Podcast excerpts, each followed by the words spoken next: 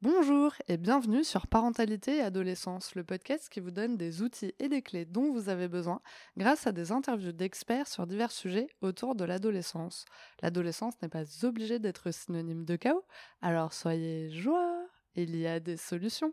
Avant de commencer, n'hésitez pas à suivre le podcast sur les réseaux sociaux, Instagram et Facebook en tapant parentalité et adolescence car ça me permet d'échanger avec vous. Vous pouvez également vous inscrire à la newsletter sur le site parentalitéadolescence.com. On entend de plus en plus parler de santé mentale, mais concrètement, on parle de quoi? Et que se passe-t-il en milieu scolaire? Je vous propose de rencontrer à travers cet épisode Nadège Monamic, infirmière scolaire, et Fanny François, qui est assistante sociale dans l'éducation nationale. Elles vont pouvoir nous parler de leur métier et plus particulièrement de leur rôle respectif dans l'établissement. J'espère que cet épisode vous plaira. Bonjour à toutes les deux. Bonjour.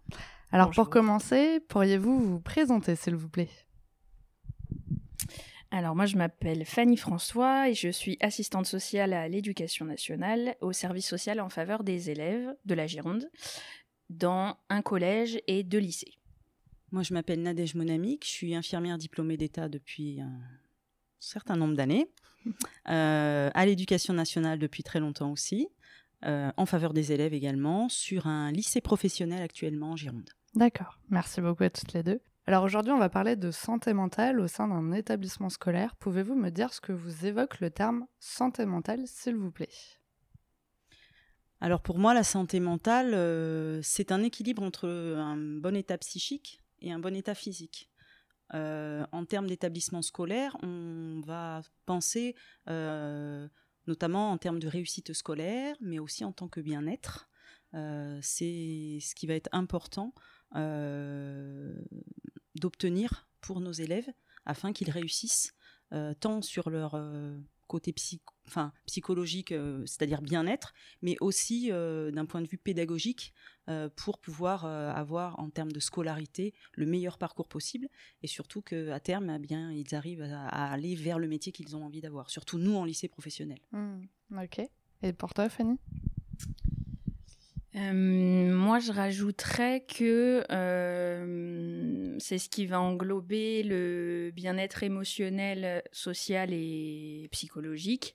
Euh, et que c'est un peu la, capacité que vont avoir les, les jeunes, mais moins jeunes euh, aussi, euh, à euh, réguler leurs émotions, gérer leur stress, euh, et du coup avoir un comportement adéquat aussi, euh, alors face aux apprentissages, mais face euh, aux relations qu'ils ont avec les autres et les relations qu'ils ont avec euh, eux-mêmes.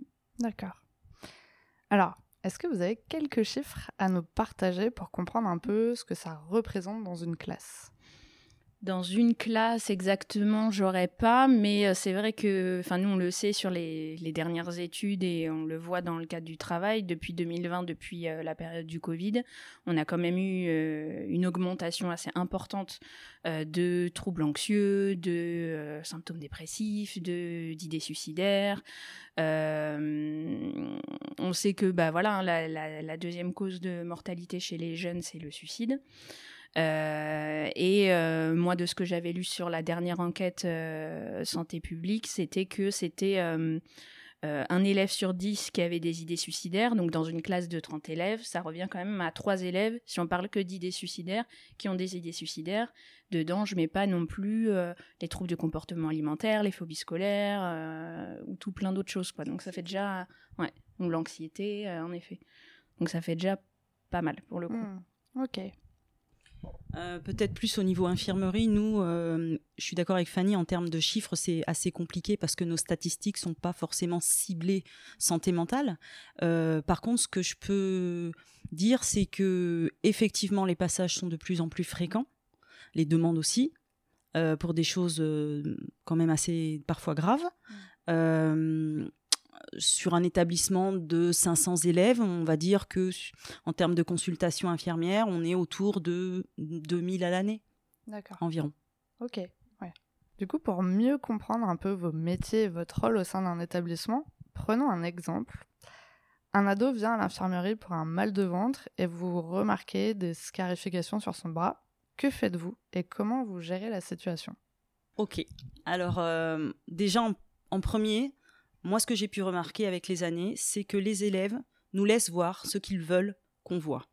À partir du moment où les scarifications euh, sont visibles pour nous, c'est qu'ils ont besoin probablement qu'on en parle, ou en tout cas, ils veulent attirer notre attention sur, sur ce, qui, ce qui se passe, quoi.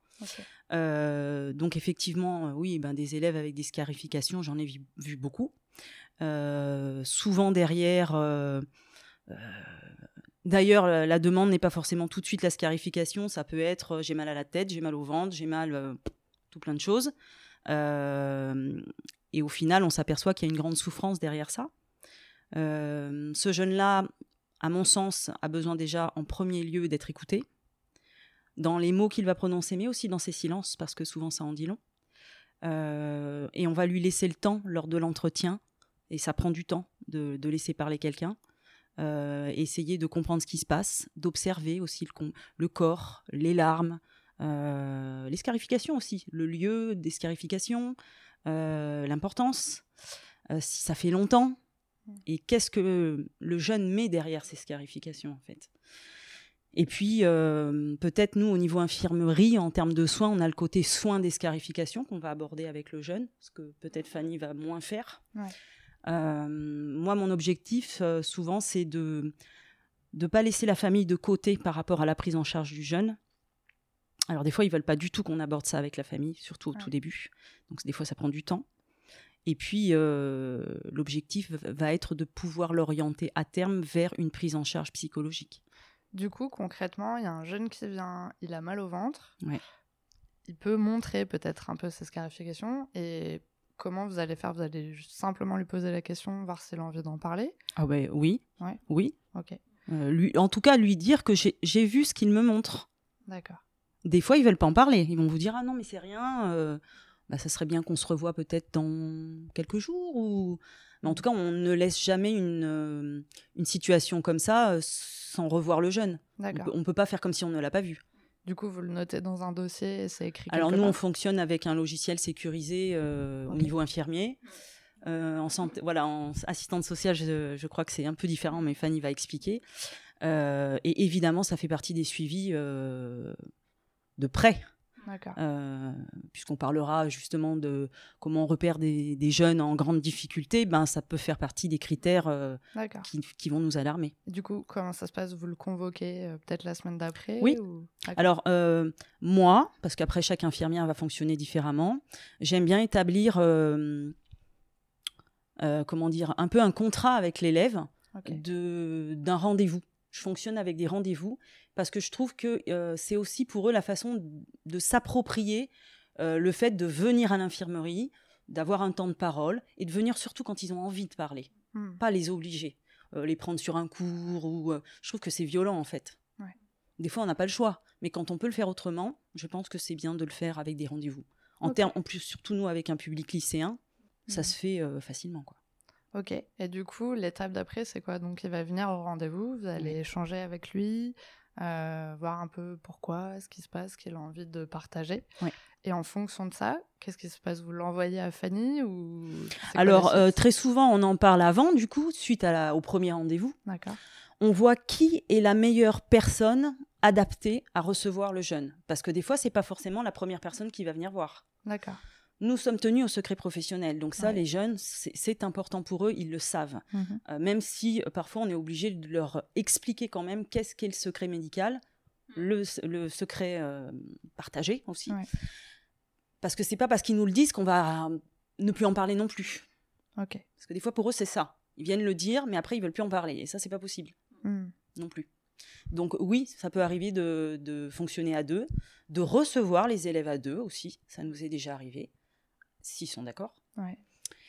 Et, euh, et, ensuite, ben de, le, travail va être, en tout cas, moi de mon côté, Fanny le dira, mais euh, travailler l'idée de l'importance d'une prise en charge. Et l'importance aussi d'introduire la famille dans, dans le cercle de la prise en charge. Ok. Du coup, vas-y, Fanny, est-ce que tu pourrais euh, nous expliquer un peu, toi, ce qui se passe et comment vous travaillez, du coup, ensemble? C'est vrai que, euh, je, reprends ce que dit Nadège, en effet, euh, c'est pas forcément la première personne à qui il va parler ou c'est pas forcément l'infirmière parce qu'on se dit voilà c'est l'infirmière ou la psychologue de l'établissement qui va recevoir des fois les élèves on va les recevoir pour une problématique qui est totalement autre. Par exemple, la plupart du temps, ça peut être euh, lié à du décrochage scolaire, justement. Et euh, où du coup, en creusant, bah, on se rend compte qu'il y a une problématique euh, bah, soit familiale ou une problématique scolaire du type harcèlement. Et ensuite creuser aussi sur autre chose. Après, moi, j'ai déjà eu des jeunes où en effet, il y avait des, scarifications ou des idées suicidaires.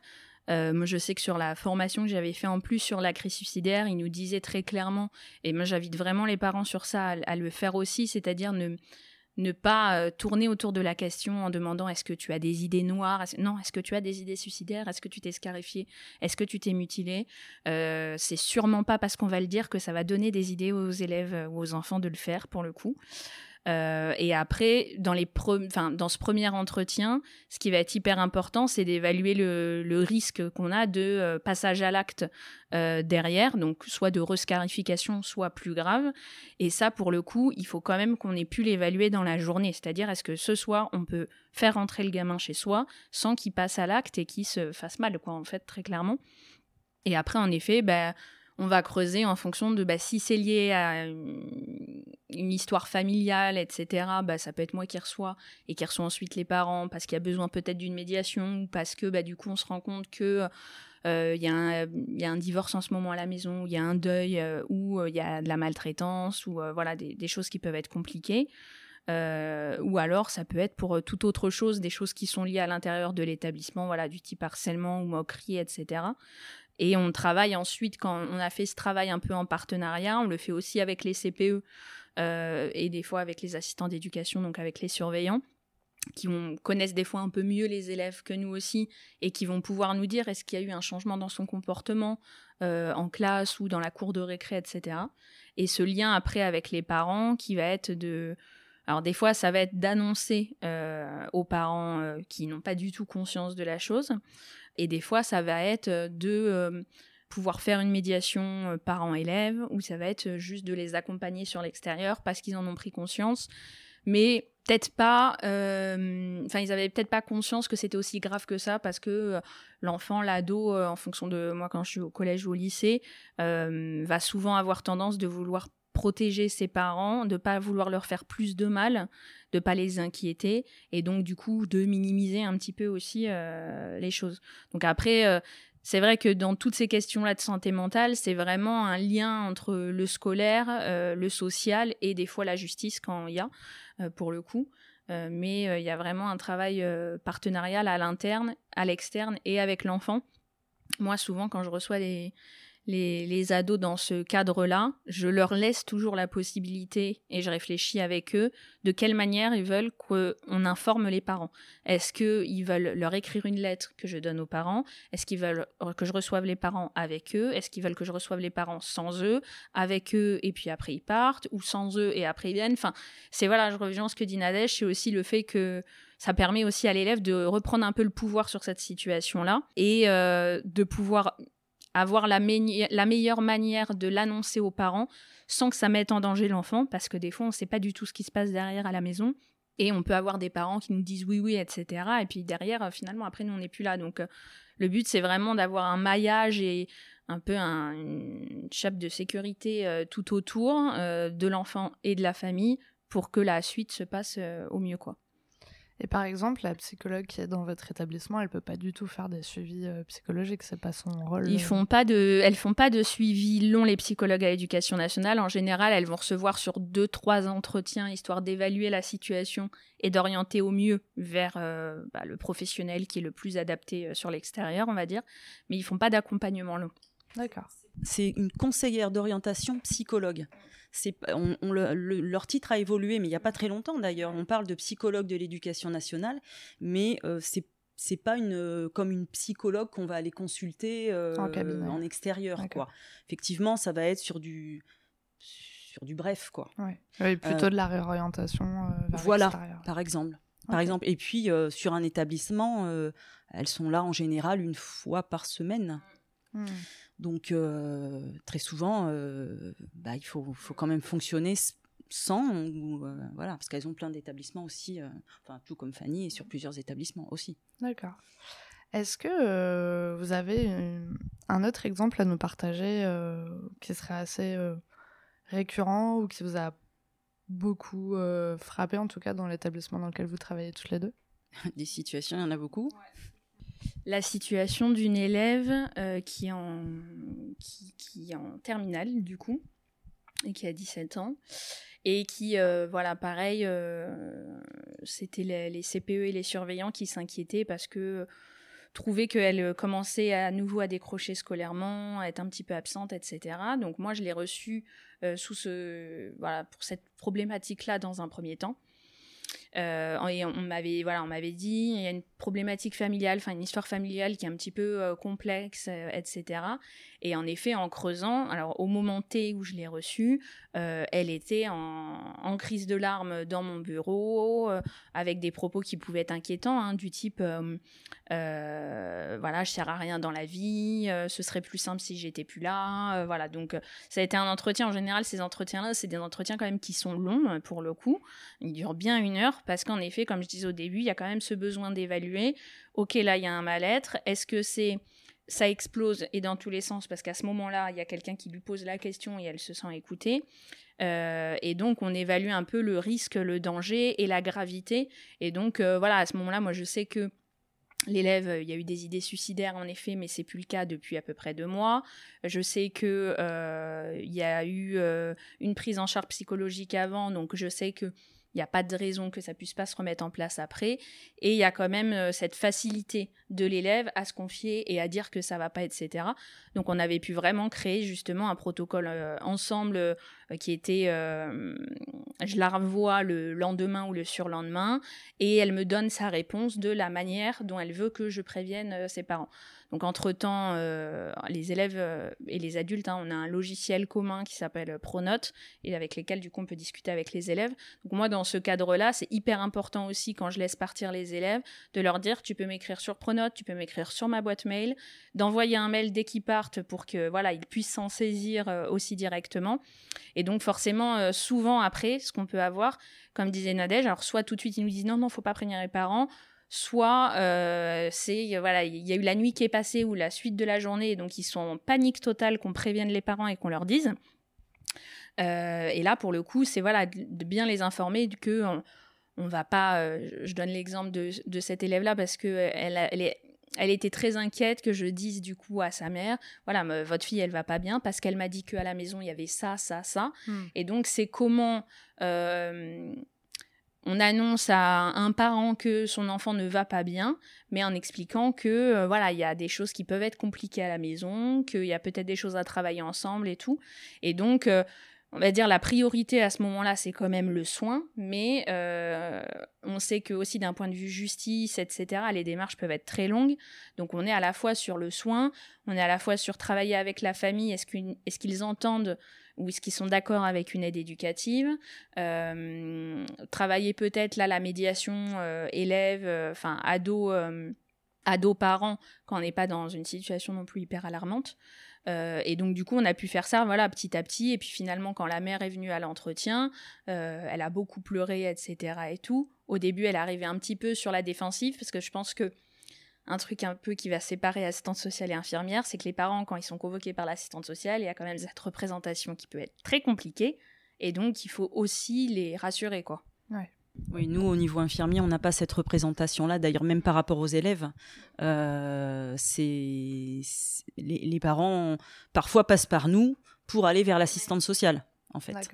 Et puis juste peut-être ce que je pourrais rajouter sur euh, par rapport aux scarifications de tout à l'heure, euh, c'est qu'effectivement, comme l'a dit Fanny, quand on évalue la gravité et la dangerosité, euh, parfois quand tous les signaux sont rouges, on est obligé d'aller vers les services de secours parce que on ne peut pas laisser repartir un, un élève dans son quotidien, on va dire, sans qu'il y ait une prise en charge psychologique, quoi. D'accord. Du coup, vous appelez qui euh, en général Alors nous, au niveau de l'éducation nationale, on, est en lien avec le 15, avec le service euh, du SAMU, pour euh, avoir une évaluation déjà. et évidemment, les parents sont prévenus de la même façon, puisque on ne va pas les laisser partir à l'hôpital sans. Mais mmh. déjà avoir un médecin au téléphone qui évalue la situation par rapport à ce que nous on peut observer, ça nous sécurise aussi et on les on les laisse pas repartir sans savoir quoi. Mmh. Est-ce que, enfin, oui, je me doute que c'est obligatoire en tout cas de prévenir les parents. Mm. Euh, mais est-ce que vous pouvez laisser passer un ou deux rendez-vous avant de prévenir les parents ou vraiment c'est une obligation de le faire euh, le plus vite possible? Oui, alors c'est une obligation de le faire le plus vite possible, mais euh, en fait, en fonction de ce qu'on va évaluer pendant le premier entretien, on sait s'il y a un risque ou pas de danger immédiat. Et donc là, dans ce cas-là, la question ne se pose pas et on sait s'il n'y a pas de risque de danger euh, immédiat et que on peut faire euh, euh, aussi doucement parce que prévenir comme ça sans l'accord du tout de l'élève en plus, etc., ça peut aussi risquer de traumatiser ou retraumatiser dans certaines situations, ou parce que bah, l'élève va nous donner des informations sur la famille ou sur l'état psychologique de ses parents aussi, etc., qui va faire que bon, on se dit, euh, il faut qu'on trouve le meilleur moyen de le faire. Et puis, comme disait moi, par exemple, sur le lycée, j'y suis un jour et demi semaine. Euh, si entre-temps, dans la journée, j'ai une situation euh, catastrophique de protection de l'enfance, malheureusement, je vais peut-être pas pouvoir tout de suite le faire et donc je reviens que deux jours après. quoi. Après, c'est aussi pour ça que souvent, moi, je dis aux élèves quand je les reçois que euh, je vais prévenir l'infirmière ou la psychologue ou la CPE, enfin voilà, quelqu'un d'autre en binôme qui sera au courant. Ce qui fait que si l'élève a besoin d'aller discuter à un moment donné où je ne suis pas là, il peut y aller tout en se disant la personne est déjà au courant de la situation et j'aurais pas besoin de tout répéter quoi. Hmm. Ouais, du coup, il y a quand même un maillage euh, entre vous qui hmm. se fait à l'intérieur de l'établissement et, et, en fait, pas tout le monde, mais les personnes euh, qui, euh, qui peuvent aider en tout cas le, jeune mm. sont au courant en tout cas de la situation et peuvent arriver à, gérer. Euh. L'équipe ressources, c'est effectivement vie scolaire, mm. pôle santé sociale, et puis. et puis parfois, on a aussi des enseignants hein, qui sont dans la boucle. Des fois, les, élèves sont envoyés aussi par les enseignants. Hein. D'accord. Donc. Et vous, en tant qu'infirmière, vous êtes dans le même établissement toute la semaine? Alors sur les lycées, oui. Maintenant, j'ai travaillé des années en collège où on n'est on pas tous les jours sur l'établissement. D'accord. Et des fois, on a même, euh, j'ai eu plein d'établissements où je n'avais même pas d'assistante sociale. Ok. Donc euh, voilà, on fait euh, en fonction de, des équipes qu'on a, quoi. Là, en lycée, oui, on a la chance quand même, on est bien, bien loti. Hmm. Donc, donc voilà. Après, juste les passages à l'infirmerie, mais je pense que c'est pareil au niveau assistante sociale. Euh, en fonction de pourquoi ils viennent, euh, on n'informe pas les parents. Hein. Voilà, là, quand il y a des situations graves, importantes, euh, où on estime que pour les parents c'est important, là, on les contacte quand il y a un risque, parce que effectivement, s'ils viennent parce que je sais pas, ils sont fait, ils ont besoin d'un pansement, ou ils ont, on ne contacte pas la, famille. Hein. Alors maintenant, on va parler de la partie comment on repère les signes alarmants chez un ado parce que euh, peut-être ils peuvent pas forcément venir à l'infirmerie, est-ce qu'il y en a qui viennent, est-ce qu'il y a des profs qui vous les envoient, euh, comment un peu ça se passe un petit peu cette, si on veut dire entre guillemets, surveillance? Alors à l'infirmerie, euh, moi ce qui m'alerte, et en général c'est en début d'année scolaire, c'est quand il y a des passages trop fréquents. D'accord. Toutes les semaines, tous les jours, euh, c'est absolument pas normal. So, je parle pas des enfants qui ont des problèmes euh, de santé chroniques. Euh, là, je parle d'un enfant qui va bien, quoi. Hmm.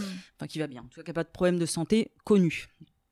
Donc voilà, le, passage, l'absentéisme, et effectivement, un membre de la communauté éducative qui va être inquiet et qui va nous adresser l'élève parce qu'il se dit qu'il y a, soit parce qu'il a vu quelque chose, soit parce qu'il a l'impression qu'il y a, il y a, une problématique, mais lui, pendant son cours, il ne, peut pas euh, creuser plus que ça. quoi. Hmm, d'accord, ok.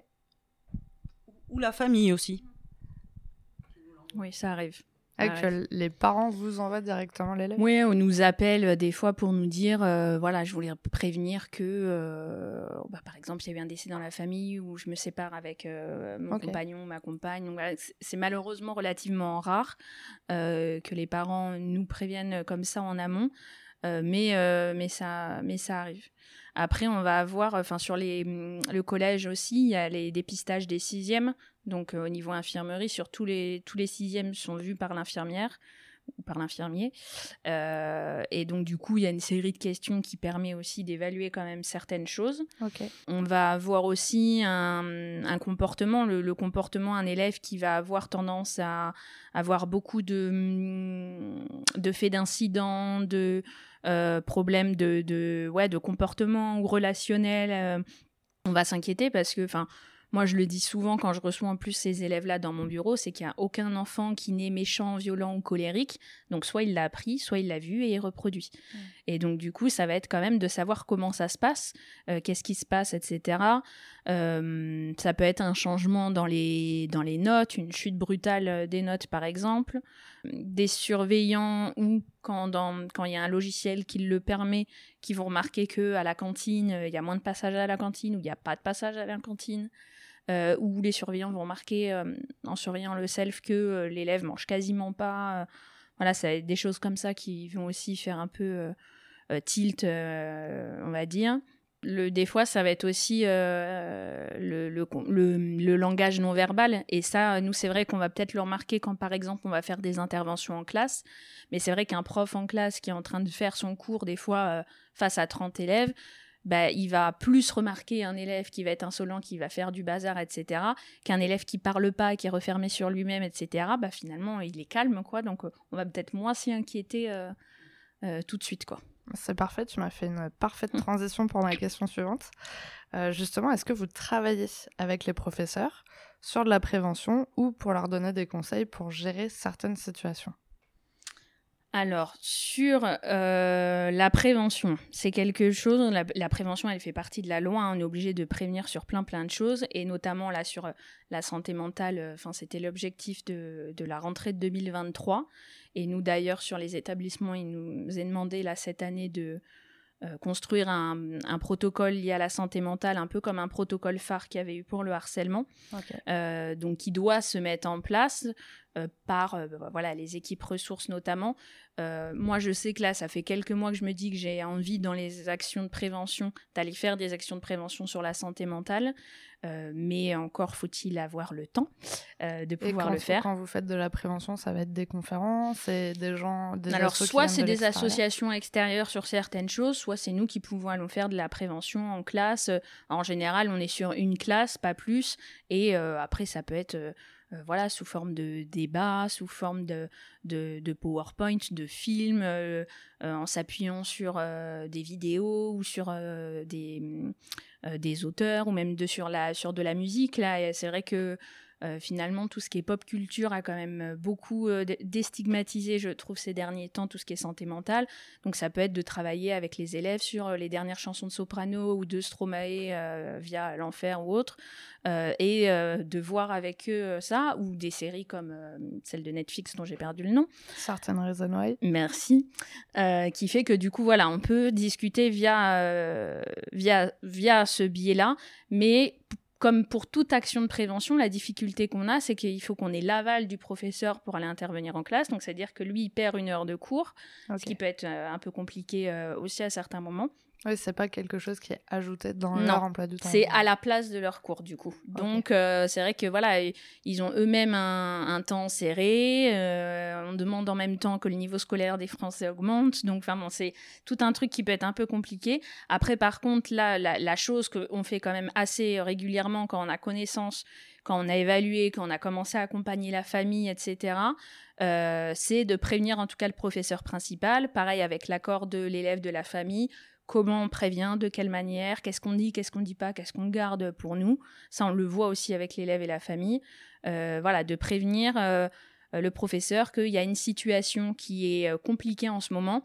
En fait, c'est de trouver comment dire que ça va pas sans trahir le secret pro, sauf si on a l'accord total de l'élève et de la famille, hein, mais bon, même quand même parce que bon, finalement, il n'y a que euh, lui ou elle et euh, nous dans le bureau, et l'élève a beau nous donner sa parole, euh, finalement, il n'y a rien qui nous protège derrière. Donc, par exemple, on va pas dire, voilà, on a un élève qui se scarifie ou qui a des idées suicidaires, mais on va peut-être envoyer un mail ou voir le professeur en disant, voilà, en ce moment, il y a un mal-être qui est là, ça va pas bien, et de leur dire, voilà, s'il y a besoin il bah, faut le laisser sortir pour qu'il puisse venir en, voilà, dans l'un de notre bureaux.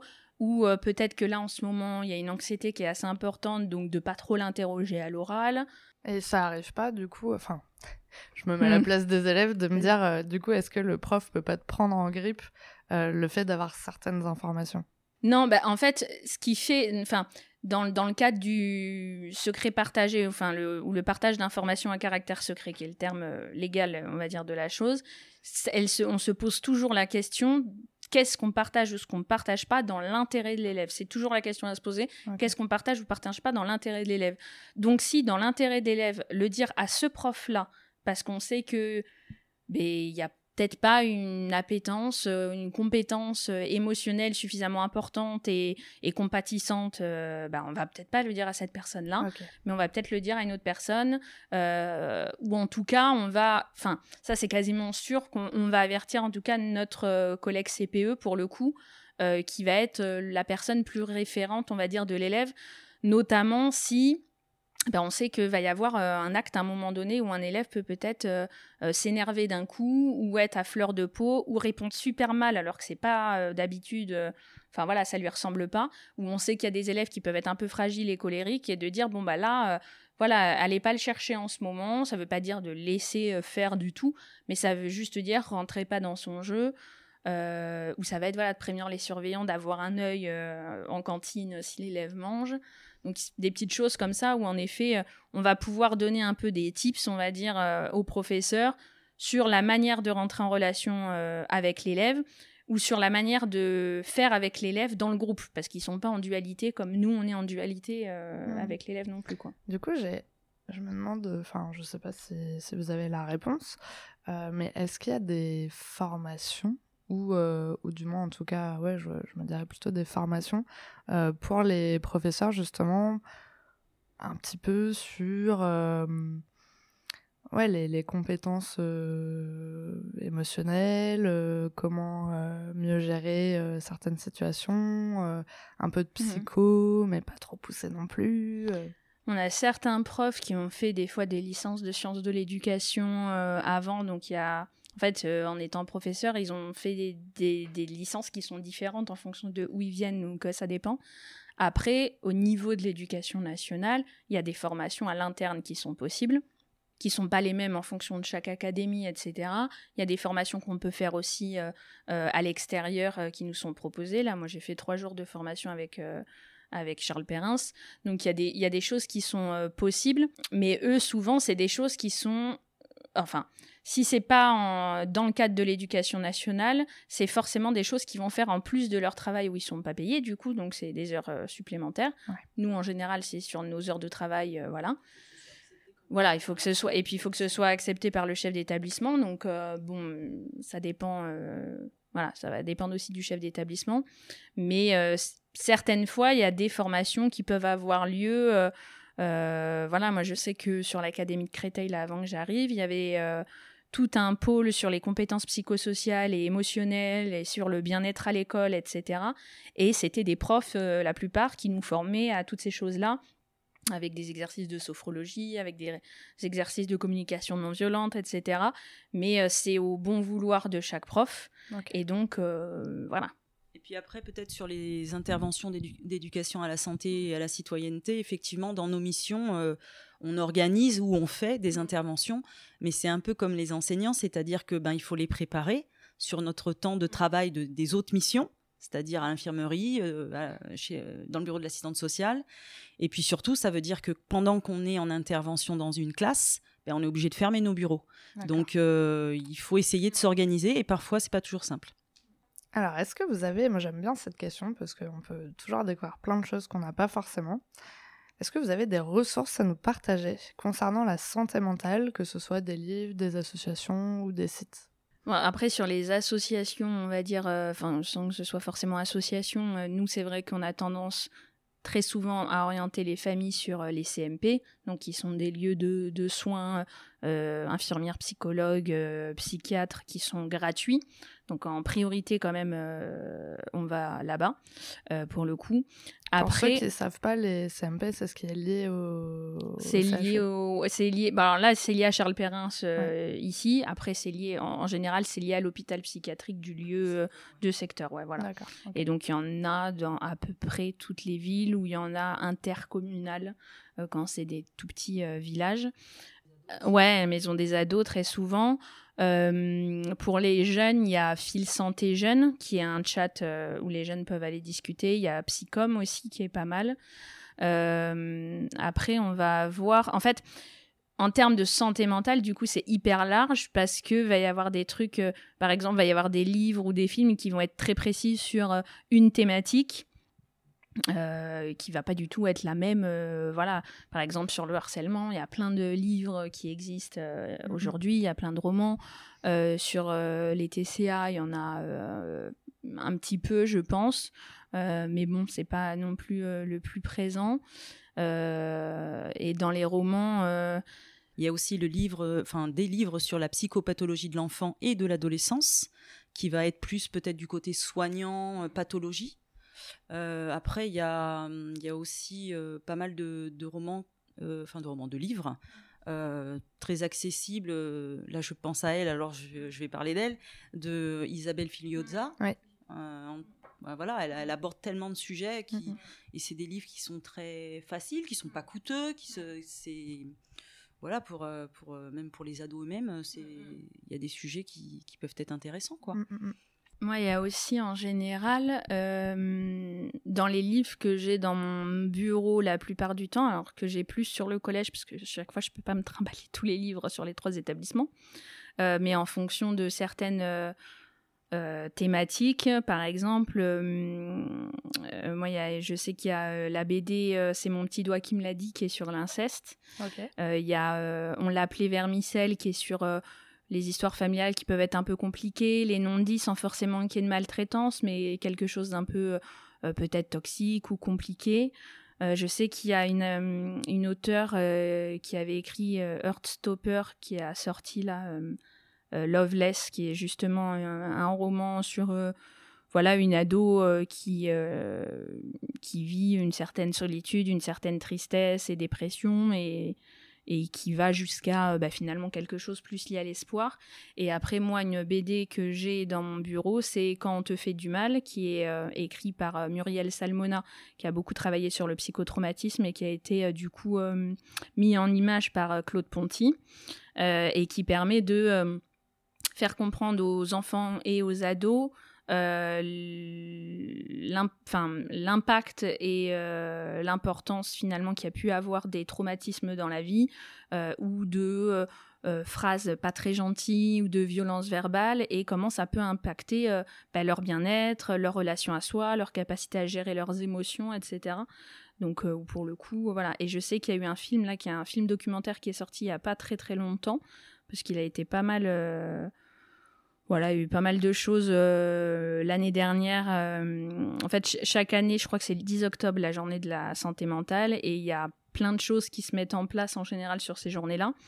Et euh, il y avait eu donc dans pas mal de cinémas ce film donc qui s'appelle Lou y es-tu, qui est qui est plutôt un documentaire où on voit des jeunes plutôt enfants ados avec leurs parents, justement, notamment dans les CMP ou euh, avant la consultation, etc. Et euh, c'est un peu tourné avec voilà la nuit il y a un petit bonhomme qui essaye de comprendre ce qui se passe. Donc c'est un documentaire mais qui reste assez accessible pour le coup. Et après comme je disais tout à l'heure il y a aussi tout, tous les voilà toutes les musiques qui peuvent sortir à la radio à la télé etc ou les séries. euh, qui peuvent, euh, voilà, dans lesquels on peut euh, c'est très porteur. Tout ce qui est série, ils sont vraiment adeptes de ça, quoi.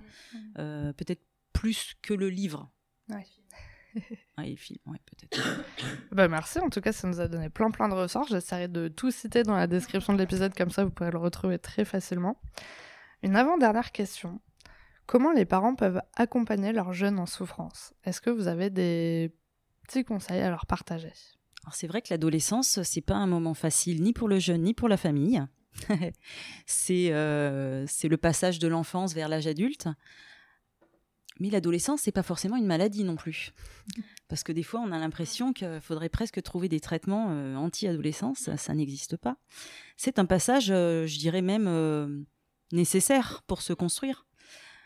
Alors c'est vrai qu'en tant que parent, parfois on est déboussolé parce qu'on quitte un enfant, on comprend pas ce qui se passe. Là, il y a des phénomènes hormonaux, physiques, psychiques qui arrivent de toutes parts. Et enfin, moi, pour entendre parfois des parents qui m'appellent parce qu'ils ne savent plus, souvent ils se sentent très coupables aussi, parce que mmh. justement, ils ont l'impression qu'ils ne sont pas à la hauteur, alors que, bah non. Enfin, voilà, c'est oui, enfin, moi je suis maman aussi, et on est déstabilisé, c'est sûr, tout comme le jeune d'ailleurs. Mais je crois que ce qu'il faut pas perdre, malgré tout, c'est le dialogue entre le jeune et la famille. Et que si on garde ce dialogue, on va affronter ces intempéries, on va faire ce qu'il y a à faire, accompagner, écouter, euh, et euh, on va en sortir grandi, que ce soit pour le jeune comme pour les parents. Hmm. Merci beaucoup, très beau message. Euh, moi, j'aime beaucoup dire aux parents que il faut déjà qu'ils fassent le job pour eux-mêmes. Un enfant a appris à marcher parce qu'il a vu ses parents marcher, il s'est mangé parce qu'il a vu son, son père, euh, sa mère manger. Et donc la première chose à faire, c'est de montrer et d'éduquer son enfant à parler de ses émotions, à parler de ses difficultés, à dire que ça va pas, à pouvoir demander de l'aide. Ça peut être tout bête, hein, mais souvent on a, des parents qui veulent tellement pas euh, euh, inquiéter leurs enfants. Alors, il y a une différence entre euh, totalement déverser sur son enfant euh, ses angoisses et formuler en rentrant aujourd'hui j'ai eu une mauvaise journée, je suis triste, je, suis déçu de moi, voilà, j'aurais besoin d'eux, est-ce que tu penses que tu pourrais faire ça? Enfin, c'est important de le faire parce que ça permet à l'enfant de dire ok, le dire, le faire fait que c'est possible, je suis pas faible ou je vais pas me désintégrer parce que je dis que ça va pas. Euh, et ça permet aussi de, euh, euh, de montrer à l'enfant que il est, enfin c'est commun à tout le monde. En fait, le gros problème qu'il y a de la santé mentale, c'est que c'est très stigmatisé, encore plus chez les adolescents, et que du coup, si un enfant dans sa famille, il a jamais eu ses parents qui lui ont dit qui lui auront parlé de ses émotions ou qui ont écouté euh, ses émotions, du coup, via le dialogue euh, notamment, euh, où la seule réponse émotionnelle qu'il y avait à la maison quand on n'allait pas bien, bah, c'était les cris ou c'était la colère. Finalement, il ne sait pas faire, donc c'est quand même hyper, hyper important. Et je rejoins en effet la question du dialogue et le fait d'accepter peut-être de de de pas tout comprendre. En fait, ce qui est hyper important, c'est que l'enfant il puisse euh, se enfin il puisse sentir que son parent est en et euh, comment dire euh, dans une certaine empathie de la douleur qu'il a aujourd'hui et de pas renier, de pas nier ou de pas minimiser la, souffrance ou la douleur de, du gamin. Souvent, on va avoir des parents, enfin moi je sais que je, l'ai vécu aussi, où voilà, on va dire oui je me sens grosse ou je suis ceci ou je suis cela. Il va dire mais non t'es belle comme un cœur, arrête n'importe quoi. Ça ça va pas du tout aider l'enfant de lui dire euh, ou l'adolescent euh, euh, mais non c'est pas vrai n'importe quoi tout va bien ou t'en fais des caisses ou t'es trop sensible ou non il a juste besoin qu'on lui dise d'accord j'entends ce que tu me dis qu'est-ce que tu voudrais que je fasse ou de quoi tu aurais besoin ou ou juste de lui dire aussi et ça je pense que ça peut être compliqué en tant que parent euh, que son enfant, et souvent, nous, quand on appelle les parents pour leur dire, voilà, votre enfant ne va pas bien, et vous n'étiez pas au courant, ce qui est très compliqué, c'est de se dire, mais pourquoi il m'en a pas parlé à moi? Hmm. Et donc, c'est de leur dire aussi, euh, bah, déjà, il l'a pas fait contre vous, mais il l'a fait pour vous des fois parce qu'il voulait pas vous inquiéter et euh, de pouvoir donner les billes à son enfant de si ça va pas bien et que tu veux pas me parler à moi, tu peux aller voir telle personne, telle personne de la famille ou de l'entourage et dans ton établissement, tu as telle personne, tu as telle personne, c'est de pouvoir le dire euh, ou de trouver un moyen de communication. Je sais que quand j'étais petite et qu'avec ma mère, on était un peu euh, fâchés, etc., c'était devenu un jeu de s'écrire des petits mots et de les mettre sous la porte d'entrée parce que c'était plus simple de faire passer le message à ce moment-là de cette manière-là. Euh, et puis, euh, voilà, peut-être de le faire euh, dans des moments où l'humeur de chacun est le plus détendue possible, peut-être pas devant toute la famille, et puis en effet repérer voilà, s'il y a un changement de comportement, si l'enfant s'enferme plus dans sa chambre, si sa relation avec les devoirs, le travail, la nourriture, elle change. C'est ouais, plein de choses comme ça. Et puis ne pas rester seul, en fait. Comme nous, en tant que professionnels, on sait qu'il faut pas qu'on reste seul dans ces situations-là un parent, il faut qu'il ne reste pas seul et, qu'il pense à prendre soin aussi de lui parce que souvent, on le dit, un enfant qui va bien, c'est un parent qui va bien aussi, quoi. Hmm. Alors, c'est super parce que vous m'avez partagé de beaux messages. Mais du coup, c'est maintenant la question des messages. en plus, euh, pour finir, est-ce que vous avez un message à transmettre aux personnes qui nous écoutent aujourd'hui? Ça peut être euh, pour les parents, pour des pros, euh, un message coup de gueule, un message qui a un rapport avec cette thématique ou pas. voilà, c'est le message, vous, à ce moment-là, que vous avez envie de partager. Moi, je dirais que tout est impermanent en général et que souvent à ce moment-là, dans des moments très compliqués comme ça, que ce soit pour les ados ou pour les parents, on a l'impression que la, relation va rester cristallisée et très compliquée euh, pendant longtemps, ou que c'est très compliqué de sortir euh, de tout ça et, on a des œillères à ce moment-là. Moi, j'aime bien le rappeler que c'est un passage avec un début et une fin, euh, qu'il y a un mal-être, il y a un début et il y a une fin en général, voilà. Et que si jamais il y a un, diagnostic quelconque qui est posé, la différence, elle a plutôt tendance à enrichir le monde qu'autre chose. Et après, moi, ce que j'aimerais dire aux parents, c'est de, dans, le cas où ils ont connaissance que leur enfant ne va pas bien ou qu'il y a quelque chose qui pourrait perturber, qui c'est peut-être pas encore le cas, mais qui pourrait perturber à l'avenir. Euh, la scolarité de, leur enfant, c'est de pas hésiter en effet à prendre accroche le plus rapidement possible. Euh, alors, avec le professeur principal, oui, ça peut être une bonne idée, mais ils sont pas forcément formés euh, voilà, à ça. Mais avec l'infirmière ou l'assistante sociale ou la psychologue, parce que nous, ça permet en amont euh, de euh, bah, soit pouvoir prévenir avant qu'il se passe quoi que ce soit dans l'établissement, soit de pouvoir prévenir en effet les professeurs et que du coup il n'y ait pas quelque chose euh, où on va stigmatiser l'élève parce que bah, c'est un fainéant en ce moment, il travaille pas, ou il est insupportable, etc. Et ce qui va venir encore plus fragiliser l'élève parce qu'on lui renvoie quelque chose alors qu'en fait ça va pas. Et donc des fois on a des parents qui nous disent oui mais vous savez pas ce qui se passe en ce moment, etc. Ben non en effet on ne le sait pas et c'est important qu'on le sache parce que du coup on aurait pu comprendre ça avant, on aurait pu accompagner l'élève, on aurait pu le voir, on aurait pu dire au professeur ceci, cela. Et donc, du coup, des fois, on arrive à des situations euh, euh, qui deviennent très grosses, alors qu'en fait, si on avait travaillé ensemble dès le début, voilà, ça aurait été sûrement et mieux pour l'élève et mieux pour tout le monde, mais surtout pour l'élève, quoi, pour le coup. Mais est-ce que finalement les parents euh, vont plutôt faire se, donner cette information de ça va pas ou on mmh. va se séparer ou voilà avec plutôt primaire ou euh, mmh. enfin voilà avec des enfants en bas âge parce qu'il y a une espèce de relation avec la maîtresse en fait euh, qui est plus euh, personnelle mmh, mmh. enfin voilà qui est plus forte en tout cas avec l'enfant et du coup collège lycée on estime que soit peut-être l'ado va encaisser peut-être mieux euh, où euh, en fait les parents pensent peut-être pas aller vers un professeur en particulier parce qu'on se dit bon bah de toute façon ils ont plein d'élèves ils ont autre chose à faire que d'écouter mes problèmes. oui, le, le, lien avec les parents sur les collèges et lycées est beaucoup moins important que sur les écoles primaires. Déjà à l'école primaire on vient récupérer son enfant donc tous les soirs il y a quelqu'un qui est quand même là face à la maîtresse donc on peut échanger de manière informelle. Euh, donc ça c'est une certitude et après en fonction aussi de nous comment on a vécu notre adolescence en tant que parents il y en a qui ont pu grandir plus vite que d'autres, etc. Des fois, on doit rappeler aux parents, alors oui, c'est un ado, euh, oui, il a 17 ans, mais c'est encore un enfant. Mm. Et encore plus peut-être chez les garçons. C'est-à-dire que la maturité émotionnelle et, euh, et, la capacité à oser se montrer vulnérable avec ce que nous impose euh, la société en termes de stéréotypes, etc., peut faire que c'est hyper compliqué pour le coup. Après, voilà, bien sûr, il y a des parents Là, moi, j'ai eu une maman en début d'année, elle se séparait, elle m'a appelé direct euh, pour me prévenir. Mais il y a des parents qui vont pas oser nous le dire, ou il y a des parents qui, euh, quand eux sont dans des maladies qui vont être stigmatisées, par exemple, euh, voilà, la dépression ou la bipolarité ou l'alcoolisme, etc., vont pas nous prévenir parce que, bah voilà, il y a une honte, il y a une gêne et tout. Mais forcément, ça a un impact sur l'enfant. Donc Ouais, moi je dis de, de, de prévenir absolument. Et après, en, en, petit euh, coup de gueule, je ne peux pas m'empêcher euh, de, de, le dire. Mettre des protocoles en place, c'est une très bonne chose et il le faut.